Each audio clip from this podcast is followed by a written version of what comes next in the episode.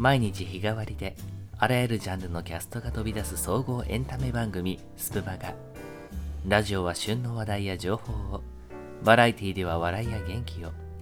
音楽は心に響く素敵な歌とメロディーを。声劇でドラマの世界を味わい1週間の疲れは朗読で癒しましょう。6月12日日曜日。本日のスプマガは琴の葉図書館から私映画お送りいたします。6月7日のスプマガでは七草さんとコラボさせていただきました、えー、今回は真面目にやって総裁を図っていきますよ。本日は初心に帰り皆様に青空文庫に興味を持っていただくことを目標にしようかと思います。今回の構成としてはこの後は軽い導入とある作品の朗読そしてエンディングトークでおしまいとなります。最後までお付き合いいただけますと幸いです。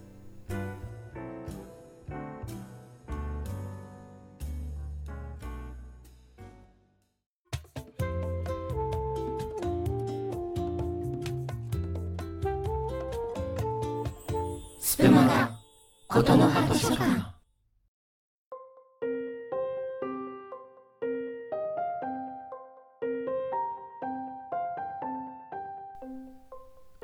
普段と趣向を変えて誰の紹介をしているのか皆様に考えてみていただきましょうか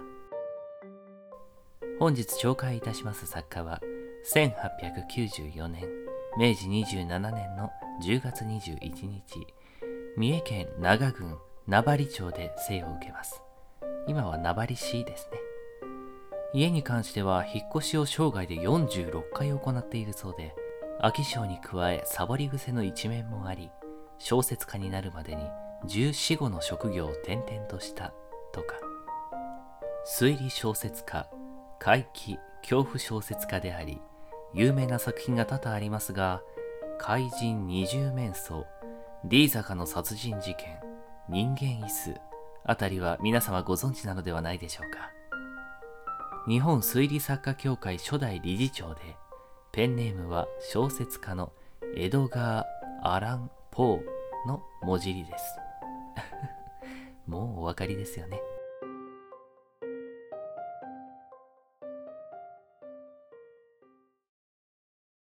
日記帳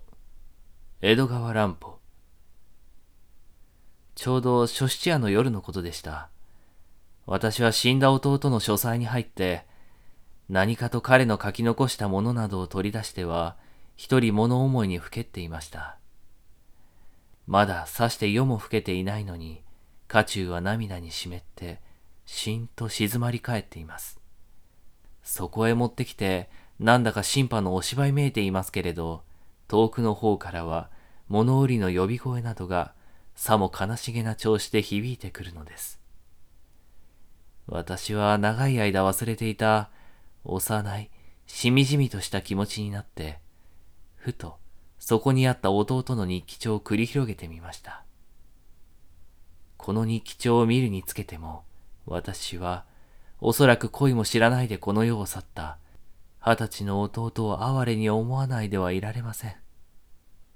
内気者で友達も少なかった弟は、自然書斎に引きこもっている時間が多いのでした。細いペンで克明に書かれた日記帳からだけでも、そうした彼の性質は十分伺うことができます。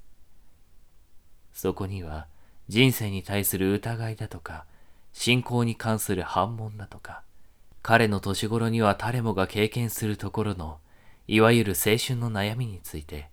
幼稚ではありますけれど、いかにも真摯な文章が書き綴ってあるのです。私は自分自身の過去の姿を眺めるような心持ちで、一枚一枚とページをはぐっていきました。それらのページには至るところに、そこに書かれた文章の奥から、あの弟の鳩のような臆病らしい目が、じっと私の方を見つめているのです。そうして3月9日のところまで読んでいった時に、考えに沈んでいた私が、思わず軽い強制を発したほども、私の目を引いたものがありました。それは、純潔なその日記の文章の中に、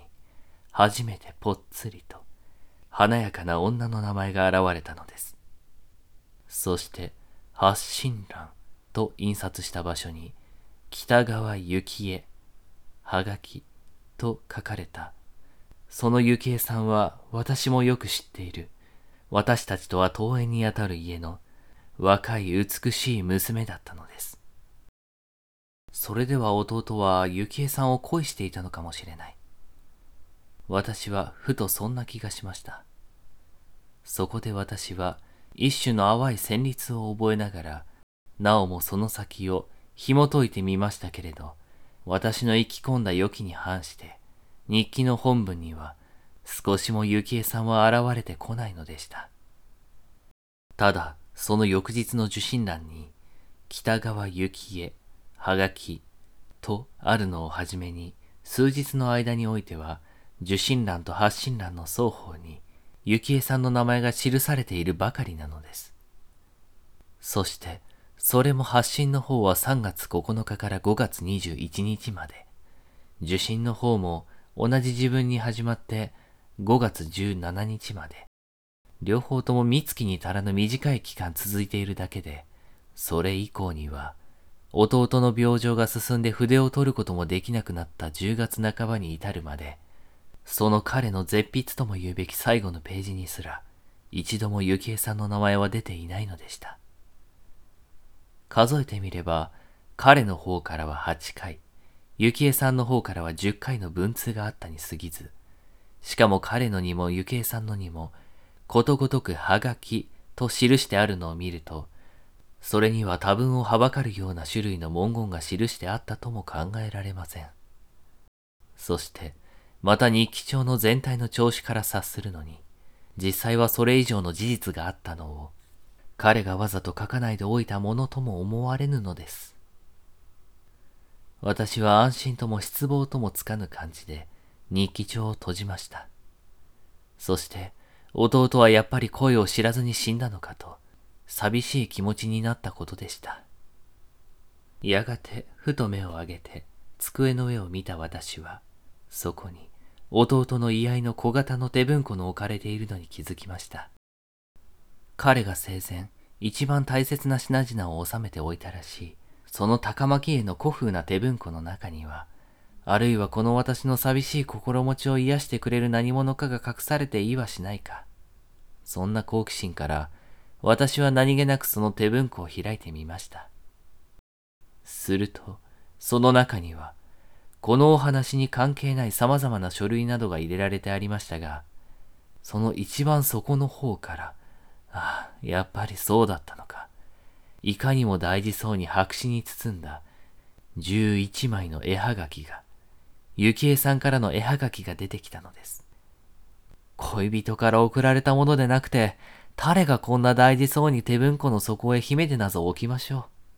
う。私はにわかに胸騒ぎを覚えながら、その十一枚の絵はがきを次から次へと調べていきました。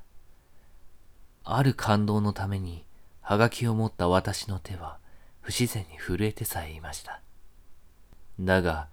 どうしたことでしょう。それらのはがきには、どの文面からも、あるいはまたその文面のどの行間からさえも、恋文らしい感じはいささかも発見することができないのです。それでは、弟は彼の臆病な気質から心の内を打ち明けることさえしようとしないで、ただ恋しい人から送られてきた何の意味もないこの数通の絵はがきをお守りかなんぞのように大切に保存して、かわいそうにそれをせめてもの心やりにしていたのでしょうか。そして、とうとう報いられぬ思いを抱いたままこの世を去ってしまったのでしょうか。私は幸恵さんからの絵はがきを前にして、それからそれへと様々な思いにふけるのでした。しかし、これはどういうわけなのでしょう。やがて私はそのことに気づきました。弟の日記には、幸恵さんからの受信は10回きりしか記されていないのに、それはさっき数えてみて覚えていました。今、ここには、11通の絵はがきがあるではありませんか。最後のは、5月25日の日付になっています。確かその日の日記には、受信欄に幸恵さんの名前はなかったようです。そこで、私は再び日記帳を取り上げて、その5月25日のところを開いてみないではいられませんでした。すると、私は大変な見落としをしていたことに気づきました。いかにもその日の受信欄は空白のまま残されていましたけれど、本文の中に次のような文句が書いてあったではありませんか。最後の通信に対して、Y より絵はがき来る。失望。俺はあんまり臆病すぎた。今になっては、もう取り返しがつかぬ。ああ。Y というのは幸恵さんのイニシャルに相違ありません。他に同じ頭文字の知り合いはいないはずです。しかし、この文句は一体何を意味するのでしょう。日記によれば、彼は幸恵さんのところへハガキを書いているばかりです。まさかハガキに恋文をしたためるはずもありません。では、この日記には記していない封書それがいわゆる最後の通信かもしれません。送ったことでもあるのでしょうか。そして、それに対する返事として、この無意味な絵はがきが返ってきたとでも言うのでしょうか。なるほど。以来彼からも幸恵さんからも交通を断っているのを見ると、そうのようにも考えられます。でも、それにしては、この幸恵さんからの最後のハガキの文面は、たとえ拒絶の意味を含ませたものとしても、あまりに変です。なぜと言って、そこには、もうその自分からは弟は病の床についていたのです。病気見舞いの文句が美しい首席で書かれているだけなのですから。そして、またこんなに克明に発信受信を記していた弟が、八通のハガキの他に封筒を送ったものとすれば、それを記していないはずがありません。では、この失望云々の文句は一体何を意味するものなのでしょうか。この失望云々の文句は一体何を意味するものでしょうか？そんな風にいろいろ考えてみますと、そこにはどうも辻褄の合わぬところが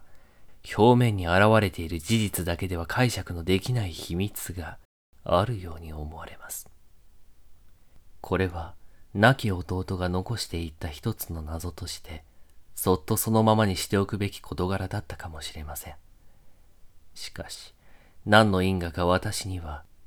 少しでも疑わしい事実にぶつかると、まるで探偵が犯罪の後を調べ回るように、あくまでその真相を突き止めないではいられない性質がありました。しかも、この場合は、この謎が本人によっては永久に解かれる機会がないという事情があったばかりではなく、そのことの実費は、私自身の身の上にもある大きな関係を持っていたものですから、持ち前の探偵癖が一層の力強さを持って私を捉えたのです。私はもう弟の死を悼むことなど忘れてしまったかのように、この謎を解くのに夢中になりました。日記も繰り返し読んでみました。その他の弟の書き物なども残らず探し出して調べました。しかし、そこには、恋の記録らしいものは何一つ発見することができないのです。考えてみれば、弟は非常なはにかみ屋だった上に、この上なく用心深い太刀でしたから、いくら探したとて、そういうものが残っているはずもないのでした。でも、私は世の更けるのも忘れて、このどう考えても解けそうにない謎を解くことに没頭していました。長い時間でした。やがて、種々様々な無駄な骨折りの末、ふと私は弟のハガキを出した日付に不審を抱きました。日記の記録によれば、それは次のような順序なのです。3月、9日、12日、15日、22日。4月、5日、25日。5月、15日、21日。この日付は恋する者の心理に反してはいないでしょうか。たとえ恋文でなくても恋する人への文通が後になるほど疎ましくなっているのはどうやら変ではありますまいか。これを幸恵さんからのハガキと日付と対照してみますと、なおさらその変なことが目立ちます。3月、10日、13日、17日、23日。4月、6日、14日、18日、26日。5月、3日、17日、25日。これを見ると、幸恵さんは弟のハガキに対して、それらは皆何の意味もない文面ではありましたけれど、それぞれ返事を出している他に、4月の14日、18日、5月の3日と、少なくともこの3回だけは、彼女の方から積極的に文通しているのですが、もし弟が彼女を恋していたとすれば、なぜこの3回の文通に対して答えることを怠っていたのでしょう。それは、あの日記帳の文句と考え合わせて、あまりに不自然ではないでしょうか。日記によれば、当時弟は旅行していたのでもなければ、あるいはまた筆も取れぬほどの病気をやっていたわけでもないのです。それからも一つは、幸恵さんの無意味な文面だとはいえ、この頻繁な文通は、相手が若い男であるだけに、おかしく考えれば考えられぬことでもありません。それが、双方とも言い合わせたように、5月25日以降はふっつりと文通しなくなっているのは、一体どうしたわけなのでしょう。そう考えて弟のハガキを出した日付を見ますと、そこに何か意味がありそうに思われます。もしや彼は暗号の恋文を書いたのではないでしょうか。そしてこのハガキの日付がその暗号文を形作っているのではありますまいか。これは弟の秘密を好む性質だったことから押して、まんざらありえないことではないのです。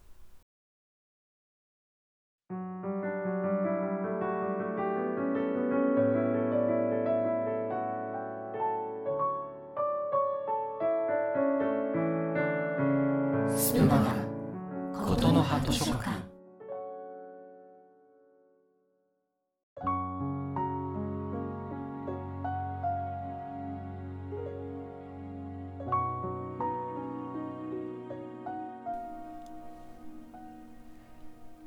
ここまでお付き合いいただきありがとうございます。いかがでしたでしょうか？日記帳はもちろんここで終わりではありません。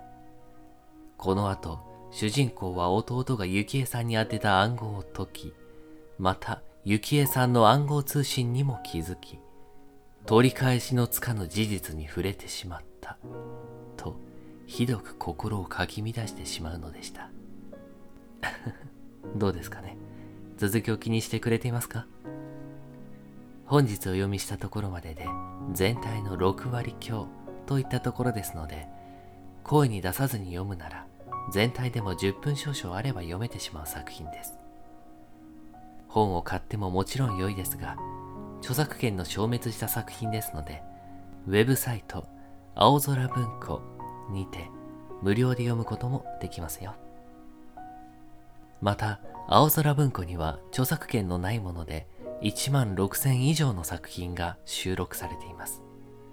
あなたのお気に召す作品もきっとございますよ。このキャストがあなたに青空文庫に興味を持たせるものであり、素晴らしい作品たちとの出会いのきっかけになれましたら幸いです。